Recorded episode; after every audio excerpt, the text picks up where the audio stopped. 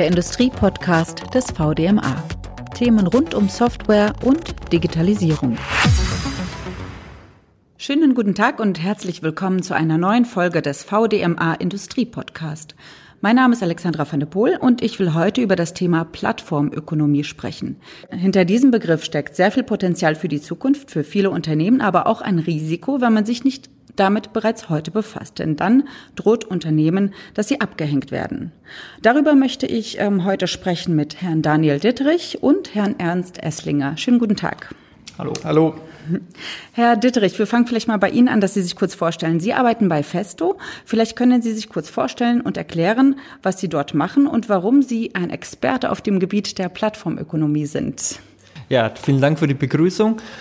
Ähm, bei Festo haben wir vor einiger Zeit einen neuen Bereich geschaffen, der nennt sich Digital Business, der sich genau in diesem Bereich beschäftigt. Und angefangen 2016 schon habe ich mich früh mit dem Bereich Digitalisierung auch für die Industrie beschäftigt. Und da war natürlich geht nichts vorbei an diesem Thema Plattformökonomien, weil natürlich schon damals groß im Raum stande, wann wird dieser Trend aus der B2C-Welt auch in die B2B-Welt kommen.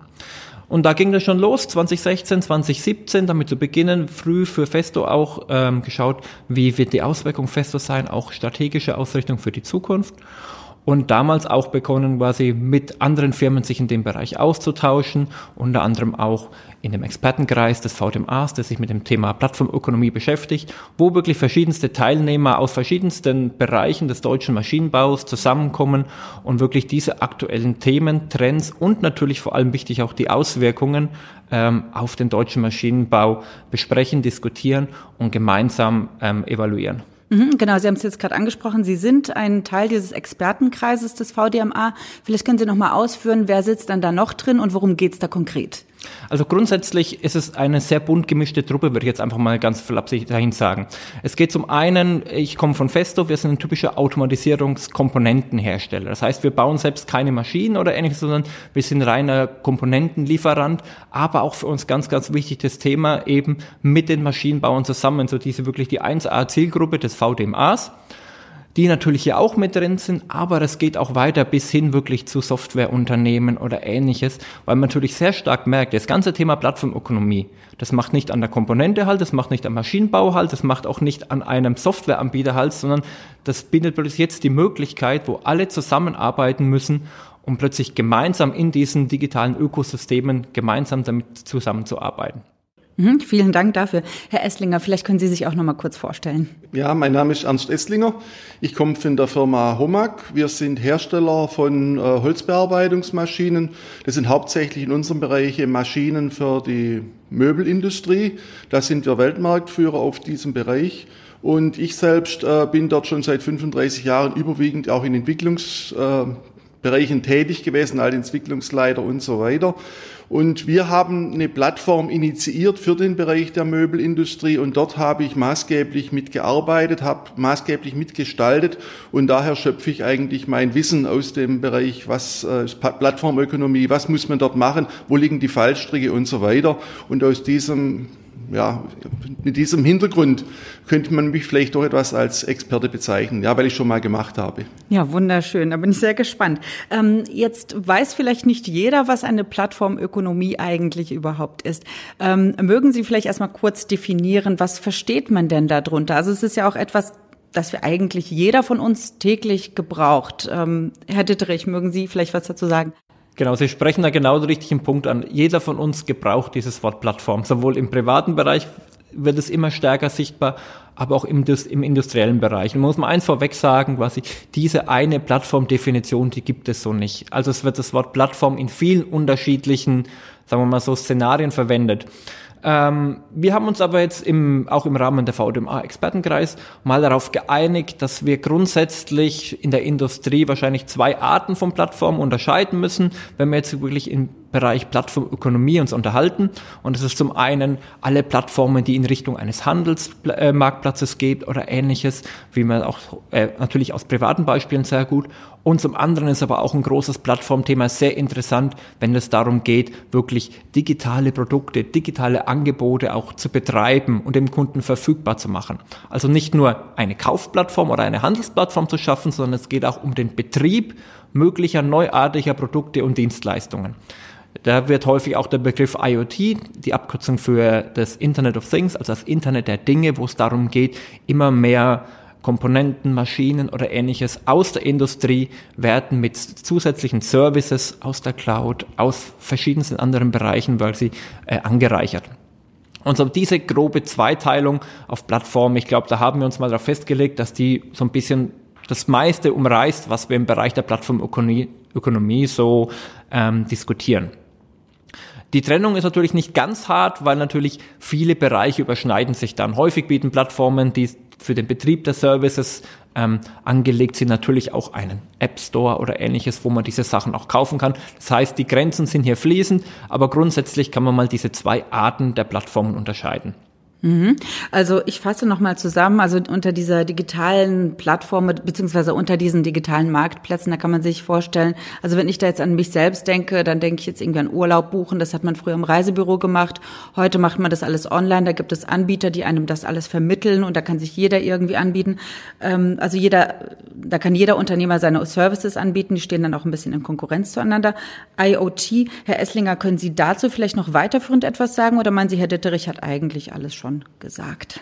Ich denke, er hat schon recht umfangreich eigentlich gesagt, aber ähm, man verspricht sich ja in Zukunft noch mehr, noch mehr, noch mehr Werte für den Kunden, indem er die ganzen Geräte miteinander vernetzt und äh, miteinander kommunizieren lässt, auf verschiedenste Art und Weisen, was noch alles dort kommt. Und äh, mit dieser gesamten Vernetzerei, das ist eigentlich, das muss ja irgendwo zusammenlaufen, damit ich nicht Tausende von Tausend zu Tausend Verbindungen habe, sondern ich muss das irgendwo äh, zusammenfassen.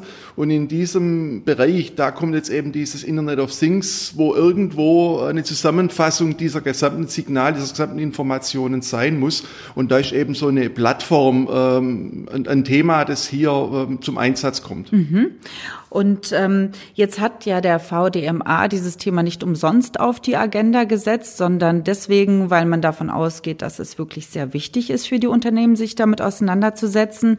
Herr Ditterich, worin besteht genau die Wichtigkeit, dass wir jetzt hier und heute über das Thema Plattformökonomie sprechen? Na, ich glaube, das hat jeder schon am eigenen Leibe erfahren. Dass aus dem privaten Umfeld kennt man, was mittlerweile solche Plattformen für Auswirkungen auf den Alltag haben kann. Und ich sag mal so, mit dem Siegeszug der Plattform im privaten Bereich, Sie haben gerade Reisebuchung angesprochen, Einkaufen, was es alles gibt, bis hin zu verschiedensten Medien konsumieren oder ähnlich, gibt es verschiedenste Plattformen, die unseren Alltag sehr stark verändert haben. Und von daher stand eigentlich schon seitdem man das immer stärker erkannt hat, dass es im B2C-Bereich so einen großen Einfluss hat, steht ja schon länger die Frage im Raum, wie und wann und vor allem auch in welcher Art und Weise wird dieses Ganze auch, äh, sag mal, in der Industrie Anklang finden.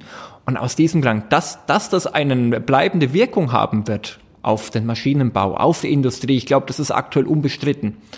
Aber dass dieses Thema kommt, ähm, ist ein sehr wichtiger Punkt, weswegen wir jetzt hier sitzen und quasi weswegen wir auch den aktiven Austausch ähm, in, einer, in der Industrie brauchen und uns da quasi gemeinsam uns diese Themen ähm, erarbeiten müssen, weil wir auch schon gemerkt haben, dass nicht eins zu eins alles aus dem B2C-Bereich wir übertragen können in diesem Bereich. Dass er aber kommt, ist, glaube ich, unumstritten und sollte mittlerweile auch in allen Management-Ebenen angekommen sein. Und aus diesem Grund sitzen wir heute hier und unterhalten uns mit Ihnen darüber. Mhm. Ähm, ja, und es ist nicht so, es ist nicht nur so, dass es kommt, sondern teilweise existieren solche Business-to-Business-Plattformen bereits. Ähm, Herr Esslinger, Sie waren Gründungsmitglied von Tapio. Das ist 2017 live gegangen. Vielleicht können Sie etwas erzählen ähm, darüber, was ist Tapio eigentlich? Worum geht's da? Also wir haben uns 2016 überlegt, was können wir eigentlich unseren Kunden noch mehr anbieten außer Maschinen? Weil Maschinen, die werden immer einfacher zu kopieren, da gibt es einen, einen riesen Wettbewerb. Was können wir noch für Mehrwertdienste unseren Kunden anbieten? Wie können wir die Maschinen noch produktiver machen? Und nicht unbedingt jetzt durch Einsatz von neuer Mechanik oder neuer Steuerungssoftware, sondern was können wir, wenn wir jetzt sehr viele Dinge zusammenbringen, aus dem Umfeld des Kunden sehr viele Daten zusammenbringen. Was können wir denn dort den Kunden dann noch mehr bieten? Und dazu brauchten wir etwas, mit dem diese Daten, ja, ich nenne es mal, eingesammelt werden konnten, dann irgendwo verarbeitet werden konnten und über, nennen wir es Apps als Vereinfachung dann dem Kunden wieder mehr, sogenannte Mehrwertdienste zur Verfügung gestellt werden konnten. Und so haben wir uns dann überlegt, wie macht man das? Wir haben uns nicht angeschaut, was macht im B2C-Bereich, was gibt es dort schon alles und äh, haben dann zunächst mal begonnen, für uns so eine Plattform zu machen, haben dann aber sehr schnell gemerkt, dass so eine Plattform jetzt nur für Homag bei den Kunden keinen Anklang finden wird, weil kaum ein Kunde hat nur Maschinen von uns. Die haben dann sehr schnell auch mit Kunden gesprochen, haben, ja, okay, dann habe ich es für eure Maschinen, was ich mit der Maschine nebendran, die ich beim Wettbewerber irgendwie gekauft habe. Und haben wir gesagt, was ist eigentlich, wenn wir jetzt hier eine offene Plattform machen? Das heißt, wir entwickeln zwar dies, aber öffnen es auch für alle anderen, also auch für Wettbewerber und sonstige Interessierte, aber wirklich fokussiert auf unseren Bereich, sprich auf den Bereich der Holz- bzw. Möbelindustrie und bieten da eine sogenannte Branchenplattform an. Und unter diesem Hintergrund wurde dann Tapio eigentlich genau für diese Branche entwickelt. Mhm. Ich verstehe. Also Vielleicht können Sie noch mal ein bisschen erklären, was genau der Nutzen ist, weil ich sehe dann natürlich auch ein paar Risiken. Also gerade wenn Sie von einer offenen Plattform sprechen, wo auch verschiedene Konkurrenten äh, ihre Services anbieten können. Also vielleicht erklären Sie noch einmal ganz kurz, warum sind Sie überhaupt diesen Schritt gegangen? Warum gehen Sie dieses Risiko ein, dass andere Konkurrenten mit auf, äh, ja, auf dieser Plattform nebeneinander stehen können? Ich bezeichne das gar nicht als Risiko. Ich glaube, dass auch die ganze Idee und äh, was Industrie 4.0 ausmacht, wir kommen nur weiter weiter, wenn wir nicht jeden Wettbewerber als Feind sehen, sondern mit den Wettbewerbern zusammen versuchen, etwas zu machen. Natürlich will ich immer, jetzt Beispiel Homag, besser sein wie der Wettbewerb, aber ich ich brauche, ein Wettbewerb will schon mal der Markt. Also bringe ich ihn doch mit unseren zusammen und generiere daraus einen Mehrwert für den Kunden. Und auch die Kunden müssen lernen, dass sie einen Mehrwert haben, wenn sie ihre Daten irgendwo hingeben und aber wieder einen wesentlich höheren äh, Beitrag zurückbekommen. Also mein Beispiel, ähm, er gibt was rein, das erhöht zwar auch dem Wettbewerber seine Produktivität, aber bekommt von so viel anderen noch mehr Produktivität, dass bei ihm die Produktivität um 10% steigt, bei den anderen eben nur um 2%. Und so auch bei uns als Homag. Auch unsere Wettbewerber. Ich will ja nur besser sein wie der Wettbewerb. Warum muss der Wettbewerb immer nach unten gehen? Es ist doch am besten, wenn jeder wächst, wenn der gesamte Markt wächst und die gesamte Volkswirtschaft wächst. Das ist doch das Ziel, das wir eigentlich haben. Und nicht nur, dass jeder schaut, dass der andere möglichst nach unten gedrückt wird und möglichst eliminiert wird. Mhm. Ähm, Herr Esslinger, vielen Dank. Also ist natürlich auch klar, dass Sie das so positiv darstellen. Herr Ditterich, haben Sie da vielleicht Kritik anzumerken? Also wie sehen Sie das denn als Außenstehender? Also grundsätzlich würde ich mal sagen, dass das, was der Herr Esslinger gerade beschrieben hat, ist ja so gesehen auch nichts Neues. Also das gab es ja schon immer, dass verschiedenste Wettbewerbe äh, miteinander in Konkurrenz standen. Und bisher war das halt wirklich, sagen wir mal so, Maschinenvergleich gegen Maschinenvergleich. In Zukunft kann das halt auch sein, quasi ein digitaler Service, der sich mit einem anderen digitalen Service messen lassen soll. Also ich glaube, von daher, so neu ist das Thema gar nicht.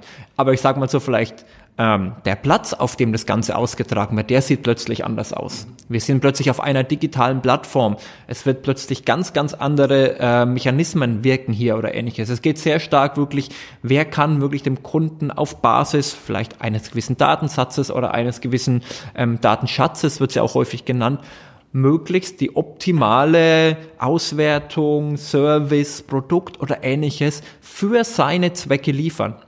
Und von daher, also ich sehe den Wettbewerb, den werden wir auch immer weiterhin brauchen, weil nur der Wettbewerb, ähm, sagen wir so, sag mal, belebt das Geschäft, ja. Und man sieht ja in vielen, vielen Bereichen, da wo der Wettbewerb nachgelassen hat oder ähnliches, ist auch die Innovationskraft jetzt nicht unbedingt angestiegen, um es jetzt mal ähm, positiv zu formulieren. Und von daher sehe ich das sehr, sehr wichtig. Was ich aber auch noch ergänzen will, was ganz, ganz wichtig ist, um so eine Plattform, ganz, ganz häufig wird es auch verbunden sofort mit einem Ökosystem, was einfach nur meint, das sind verschiedenste Player äh, hier auf dem Feld, die quasi gemeinsam an diesem Ökosystem und in diesem Ökosystem arbeiten.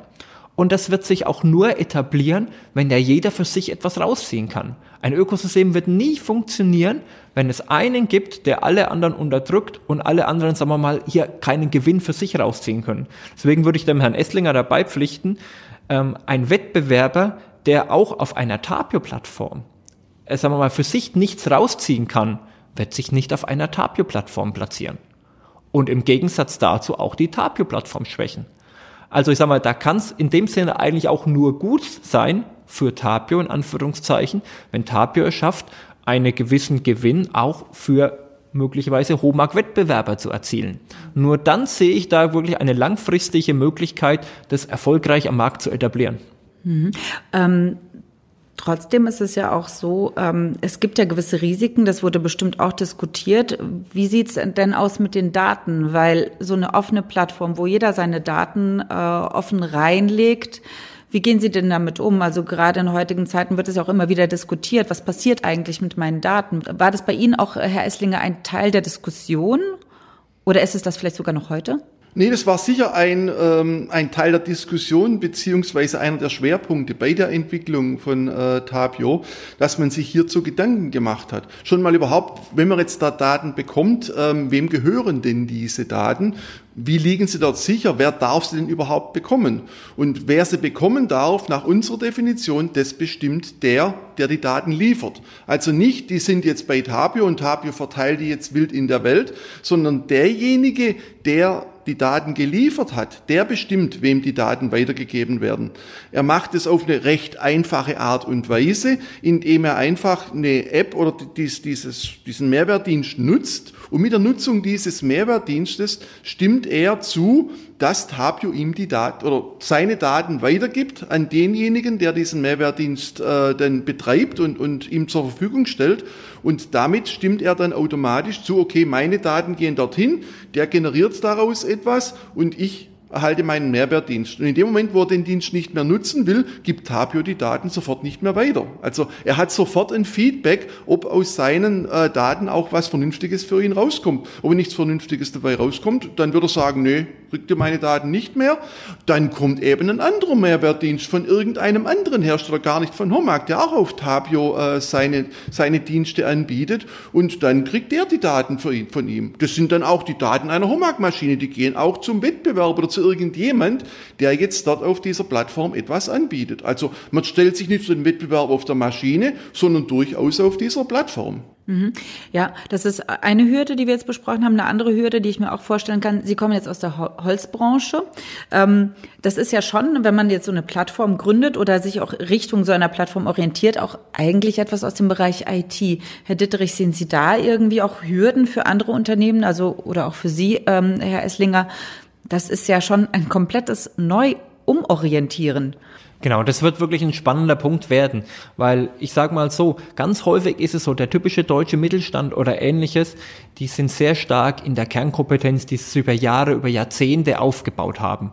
Und bisher haben die sich nur sehr wenig, sagen wir mal, über IT-Know-how oder ähnliches vom Gegensatz, äh, vom, Entschuldigung, haben die sich nur sehr selten über IT-Know-how vom Wettbewerb hier abheben können oder ähnliches. Das heißt, man hat eine ganz spezielle Kernkompetenz in dem Bereich, je nachdem, Herr Esslinger aus der Holzbranche beispielsweise, wenn es darum geht, Kanten anzuleimen oder ähnliches.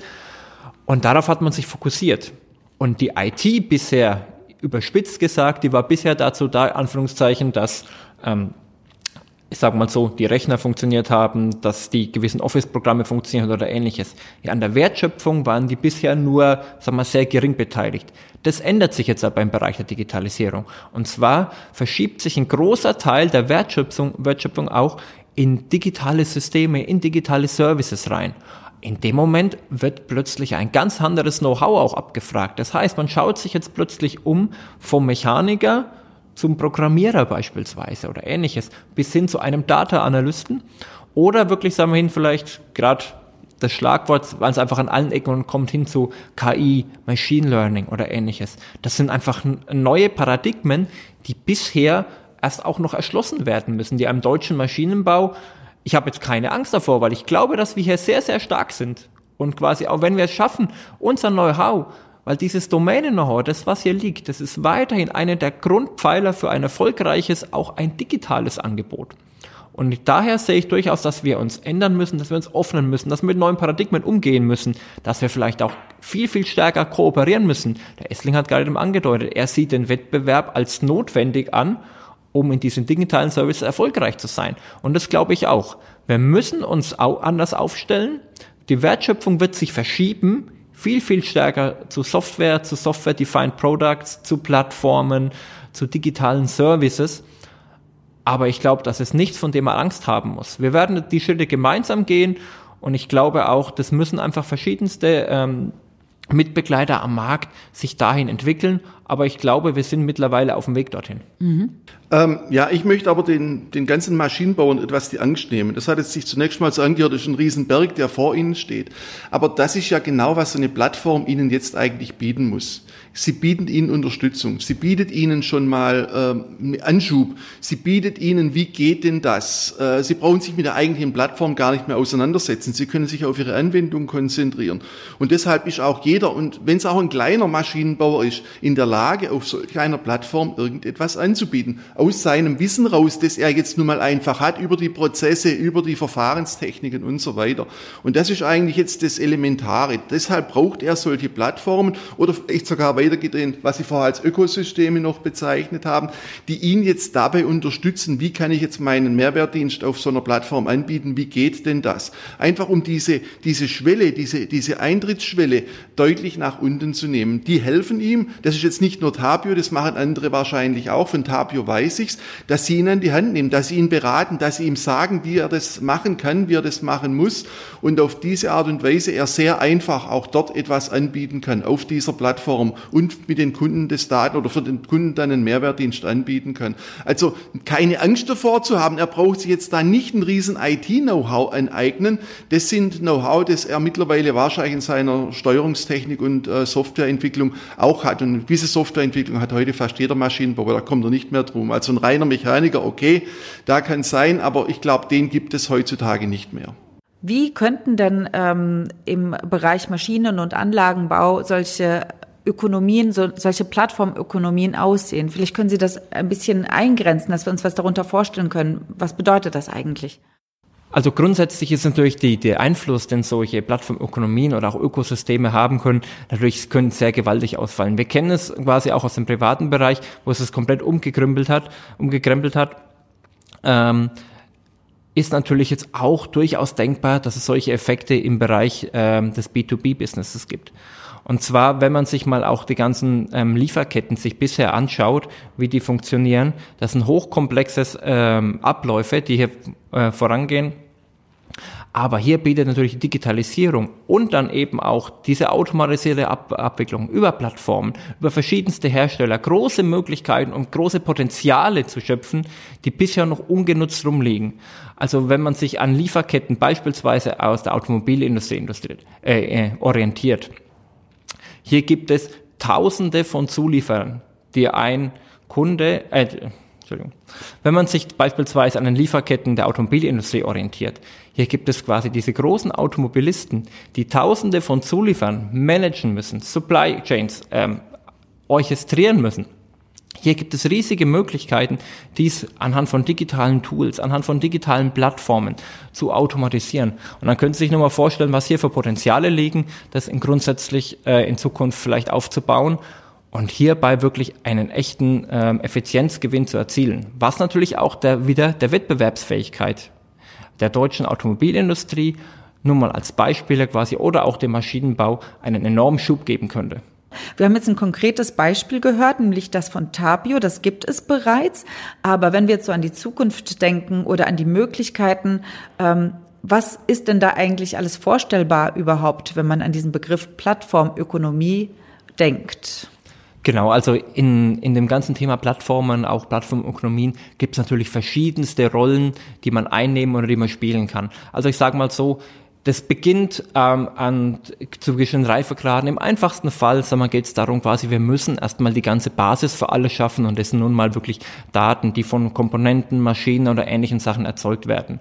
Das heißt, es kann sich beispielsweise auch ähm, mit der Rolle Datenlieferant. Ich sorge dafür, dass meine Maschinen, meine Komponenten über gewisse Sensoren, gewisse Kommunikationsfähigkeiten verfügen, um überhaupt quasi in Zukunft wahrgenommen zu werden und in Zukunft quasi nicht abgehängt zu werden. Geschlossene Systeme, die Daten für sich behalten oder Daten vielleicht gar nicht erfassen oder ähnliches, werden in Zukunft immer, immer weniger werden. Das heißt, eines der wichtigsten Grundbausteine wird eben dieses Thema sein, offene Systeme, die Daten bereitwillig zur Verfügung stellen.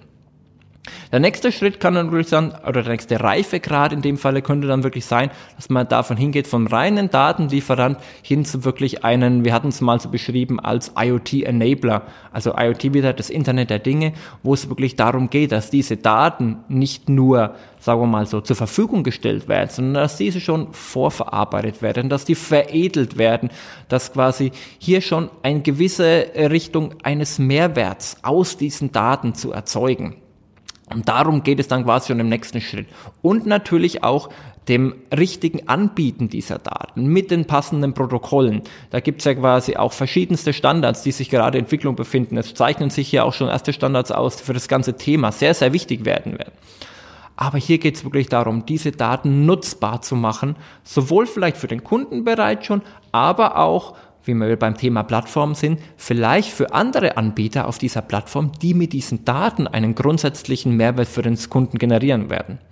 Und dann sind wir jetzt auch beim nächsten Fall. Das sind genau diese Service Provider, die sich vorstellen können, quasi, wir nehmen, wir setzen auf einem Datensatz auf, egal wo dieser herkommt, ob der jetzt aus der eigenen Maschine kommt, aus einer anderen Maschine oder vielleicht von jemandem, der gar keine Maschinen baut oder ähnliches, der sich aber in einem gewissen Bereich ein sehr großes Know-how oder ein gewisses Produkt geschaffen hat, der auf diese Daten aufsetzen kann und sagt, ich spiele jetzt hier den Service Provider. Also heißt, ich biete meine Dienstleistung über diese Plattform an.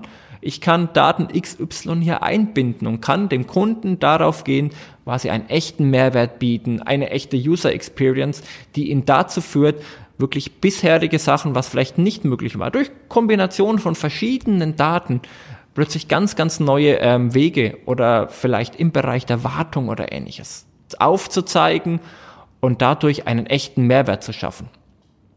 Und dann haben wir natürlich noch, wo wir vorhin auch ganz kurz mit, mit Tapio gelandet sind, auch das ganze Thema, diese ganzen Plattformen, die müssen auch betrieben werden. Das heißt, es gibt natürlich auch noch sich das äh, den Bereich, sich als Plattformbetreiber zu positionieren. Das bedeutet, in dem Moment ändere ich so ein bisschen so meine Position. Es geht nicht darum, quasi sich auf die Daten zu konzentrieren oder auf die Maschinen, die diese Daten liefern oder auch, wer sind die Kunden dieser Maschinen, sondern es geht plötzlich darum, eine, Steuer, äh, eine Steuerwirkung für dieses Ökosystem, für diese Plattform zu erzielen. Das heißt, es verschiebt sich sehr stark hin zu einem Netzwerkorchestrator. Es geht darum, viele verschiedene Player an einen Tisch zu kriegen, gemeinsam einen Strang zu ziehen und nicht sich um die Inhalte zu kümmern, sondern darauf zu sorgen, dass alle, diese hier auf dieser Plattform miteinander arbeiten, dass die ein produktives Umfeld vorfinden, mit denen sie quasi sowohl Kunden als auch auf Anbieterseite ähm, eine Win-Win-Situation für alle erzeugen können und diese Plattform lebendig zu halten, an diesem Ökosystem aktiv zu arbeiten und dieses produktiv zu orchestrieren. Mhm. Haben Sie da noch was hinzuzufügen, Herr Esslinger? Nee, ich glaube, das meiste jetzt äh, gesagt worden. Vielleicht nochmal, ähm, was wir als Homag jetzt von Tapio haben. Wir haben Tapio ist jetzt raus aus Homag, das ist eine ganz eigene Firma, damit sie die Neutralität überhaupt bringen können. Und wir als Homag, wir brauchen jetzt Tapio, damit wir etwas anbieten können. Also wir wollen nicht, dass Tapio jetzt das große Geld verdient, das ist gar nicht das Ziel, sondern das Geld möchten wir mit diesen Mehrwertdiensten und dazu brauchen wir irgendwie eine geartete Plattform. Und die Plattform für die Möbelindustrie ist eben Tapio und so wird es auch für andere Branchen solche Plattformen geben, wo dann die Maschinenbauer drauf aufsetzen. Da interessiert uns nicht, wie die Plattform das macht und wie sie ihre Daten dort sicher macht. Da gehen wir davon aus, das ist deren Aufgabe und so weiter, dafür bekommen sie auch Geld. Aber ansonsten ist, sind wir diejenigen, die jetzt was liefern müssen. Die, die Plattform an sich wird noch gar nichts liefern. Wenn da nicht jemand was drauf einstellt oder jemand was anbietet, dann ist die Plattform tot, weil sie hat nichts, was sie anbieten kann. Weil Plattform nur Plattform zu sein, das nützt niemand etwas. Sondern wir brauchen jetzt diese Partner, in diesem, äh, in dieser, auf dieser Plattform, die jetzt dort was anbieten, wo der Kunde auch bereit ist, etwas Geld dafür auszugeben. Und erst dann beginnt diese Win-Win-Situation eigentlich äh, interessant zu werden. Und das ist für mich eigentlich das wesentliche Thema. Und was dann uns noch alles einfällt in Zukunft, ob wir da auch noch Aufträge mithandeln, sage ich jetzt mal. Einer, dem ist die Maschine ausgefallen, jetzt sucht er irgendjemand, der ihm hier irgendwo die Teile produzieren kann. Das könnte ja die Plattform auch sein. Er stellt seinen Auftrag dort rein, seine gesamten Wettbewerber oder auch sonstige Zulieferer hören auf der Plattform, bekommen mit, oh, da gibt's einen Auftrag zu vergeben, aber schnellstens, weil mir ist die Maschine ausgefallen. Wer kann den schnell liefern? Macht ein Angebot. Das kann alles über die Plattform abgehandelt werden, ohne dass jemand telefonieren muss oder sonst irgendwas. Das kann man vollautomatisieren, teilautomatisieren, aber das sind für mich alles solche Themen für die Zukunft, wo dann dieses Industrie 4.0 dann wirklich auch zum Tragen kommt und seine, seine ähm, volle Wirkung entfalten kann. Mhm. Das klingt natürlich wirklich alles sehr, sehr positiv und es ist auch viel von der Zukunft die Rede. Ähm, wenn wir jetzt mal darüber nachdenken, es gibt Unternehmen, die haben vielleicht Angst davor oder denen ist es ein zu großes Risiko, die möchten nicht investieren. Ähm, wie sehen Sie deren Zukunft denn? Wie entwickeln die sich denn in den nächsten Jahren? Ich habe vorhin gesagt, ja, ich möchte ihnen die Angst nehmen. Die brauchen nicht großartig zu investieren. Wenn Sie eine gute Idee haben, dann gehen Sie zu solch einer Plattform, die eben, die, wo, wo Sie Ihre Kunden wiederfinden und bringen diese Idee dort ein und kreieren daraus, das Beispiel App ist immer, äh, hört sich ganz praktikabel an, weil das kennt eigentlich jeder von seinem Smartphone, wo jetzt der Kunde sich irgendwas draus herholen kann, wo er eine bestimmte Funktionalität eben mehr bekommt. Und dieses Thema, das ist jetzt eigentlich das, was jeder machen kann. Da braucht er keine riesigen Investitionen zu machen machen. Und natürlich gibt es verschiedene, unterschiedliche Plattformen, aber die Plattformen, die dürfen auch nicht eine hohe Eintrittshürde haben, sonst kommt niemand. Also die müssen dran verdienen, indem sehr viele Transaktionen drüber laufen, dass sehr viel dort abläuft. Und nicht eine Einstiegshürde, wenn du bei mir mitmachen willst, dann zahlst du zuerst mal ein Schweinegeld. Nee, die müssen eigentlich eine niedrige Einstiegshürde haben und müssen schauen, dass sie so viele Marktteilnehmer wie irgendwie möglich bekommen können. Und nur dann sind sie erfolgreich. Und ich glaube, das haben die Plattformen auch weitestgehend schon begriffen. Und jetzt muss der Maschinenbau aber auch noch darauf einsteigen, dieses bisschen Geld in die Hand nehmen, sich trauen, etwas zu machen und dann auf dieser Plattform auch etwas anzubieten. Und da wird vielleicht auch das erste gleich erfolgreich sein, also auch ein bisschen Durchhaltevermögen, weil auch die Kunden müssen zuerst lernen, der bietet mir was, was ich bisher von dem gar nicht kannte.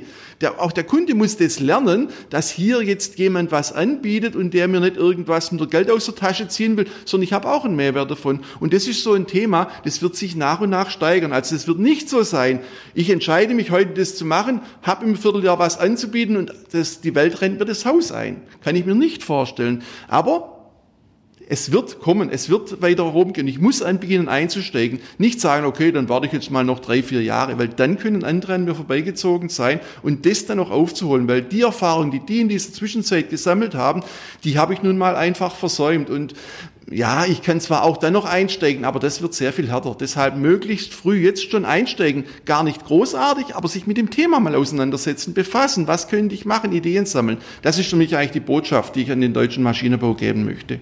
Ja, und dem würde ich sogar noch zustimmen. Ich würde sogar noch ein bisschen auf die Spitze treiben. Also, wir reden jetzt gerade sehr viel über Plattformen. Plattformen sind aber eigentlich im ureigensten Sinne ein Mittel zum Zweck. Und ich bin der Meinung, eine Plattform, nur der Plattform wegen, wird nicht erfolgreich sein. Es ist weiterhin der Inhalt, die Ideen. Gerade kam das auf, wenn einer eine Idee hat, dann kann er die vielleicht auf einer Plattform verwirklichen. Ich glaube weiterhin, das Entscheidende ist die Idee, die dahinter steckt. Dem Kunden einen neuen Nutzen zu generieren, wie der auch immer aussieht. Und davon wird das Ganze leben. Und nicht, weil es eine Plattform ist. Es wird kein Produkt erfolgreich sein, weil es auf einer Plattform ist, sondern das Produkt selbst muss gut sein. Und auch eine Plattform, eine erfolgreiche Plattform lebt nur von den guten Produkten, von den guten Inhalten. Und das wird ein sehr, sehr starker auch Erfolgsfaktor sein. Herr Essinger, Sie haben gerade gemeint, ähm, dass ich das jetzt vielleicht nicht morgen sofort einstellen werde. Bin ich auch der Meinung. Weil wir jetzt gerade am Erkunden sind, welche neuen Möglichkeiten ergeben sich denn durch möglicherweise Plattformen oder ähnliches. Wir reden gerade sehr, sehr stark über Plattformen. Eigentlich sollten eigentlich viel, viel mehr über die Möglichkeiten reden, wie wir in Zukunft damit neue Inhalte generieren können und nicht Plattform der Plattform wegen. Das wollte ich nochmal wirklich erdeuten, weil ich glaube, dann sind wir erfolgreich, wenn wir schaffen, Ideen erfolgreich zu machen. Und die Plattform nur der Mittel zum Zweck ist, die Idee zu, äh, die Idee zu transportieren. Ja, abschließend vielleicht dann nochmal die Frage, wie sehen Sie denn die Zukunft in 10, 20 Jahren? Also wenn wir jetzt mal über Inhalte reden wollen. Also ich glaube fest daran, dass die Plattformen in irgendeiner Art und Weise Einzug halten.